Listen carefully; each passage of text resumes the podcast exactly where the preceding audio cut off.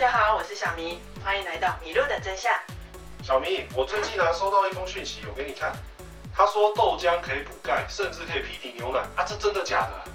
牛奶还是比较好的补钙饮品哦。乳糖被证实可以增加钙质的吸收率哦。从表格中可以看出来，我们的加钙豆浆才有补钙的效果，它的钙含量才是够的。可是台湾只有少部分是有加钙的豆浆，而美国普遍都是有加钙的豆浆哦。可是如果我们是吃全素，或者是不喜欢喝牛奶，或者是乳糖不耐，或者是半乳糖血症的人，就没有办法喝牛奶来补充钙质啊。这时候加钙的豆浆就会是不错的选择哦。可是超加钙豆浆要记得先摇匀哦，因为钙质会沉淀在底部，摇匀了才有足够的钙含量哦。所以听起来要加钙之后的豆浆才有足够的钙质来帮我们补充钙。可是我们一般喝的豆浆都不是加钙。嗯。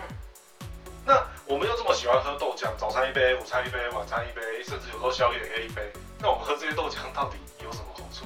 我们喝牛奶除了补充钙质以外，就是补充蛋白质啊。从表格中可以看出，豆浆有很好的蛋白质哦，而且它的钾含量高，它的饱和脂肪酸也比较低，所以是个不错的饮品呢。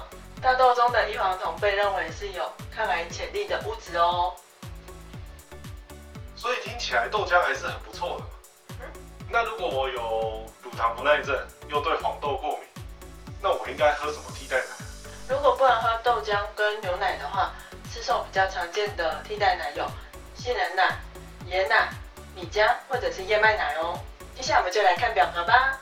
我们从表格中可以看出来，这四种替代奶都不是良好的蛋白质来源，而且跟豆浆一样，都需要加钙才有补钙的效果哦。我们首先来看的是杏仁奶，杏仁奶的风味比较为大众所喜欢，而且在无糖的情况下，卡路里也很低。因此，在于全素者与大多过敏者就是良好的钙来源哦。椰奶则跟杏仁奶比较相近，无糖的情况下卡路里也很低。接下来我们来看米浆，米浆的过敏性虽然比较低，但碳水化合物的成分比较高，所以卡路里也会比较高哦，并不适合糖尿病病患的饮用。其中无机砷的含量也会比较高，所以也不太适合给婴幼儿喝太多哦。最后我们来看燕麦奶。燕麦奶与米浆比较类似，碳水化合物的成分也会比较高，所以卡路里也会比较高哦。一样也不适合糖尿病病患的饮用哦。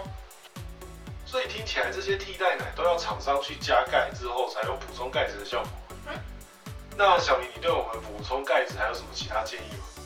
补钙除了注意钙质的摄取以外，还有很多需要注意的地方哦。首先，我们可以先出去晒晒太阳，一天晒三十分钟。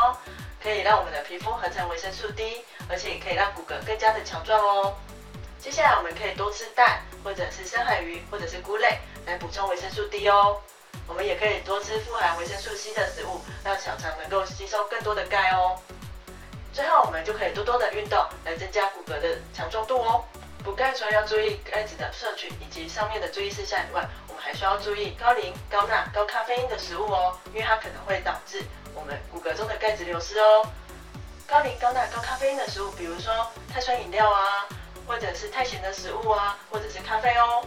但也不用太过紧张啦，只要在适量的范围内是没有问题的，只要记得不要超过适当的范围就好了哟。关于牛奶可以抵消咖啡因所导致的钙质流失，我们之前有一段影片哦，有兴趣的可以去看看哦。今天迷路的真相就到这边啦。如果有任何疑问或者是建议的地方，都欢迎到影片下方的留言处做留言哦。喜欢我们，请追踪我们的 FB 粉丝专业迷路团队。感谢您与我们一起用科学文献以及知识的方式探寻迷路的真相。我们下个影片见，拜拜。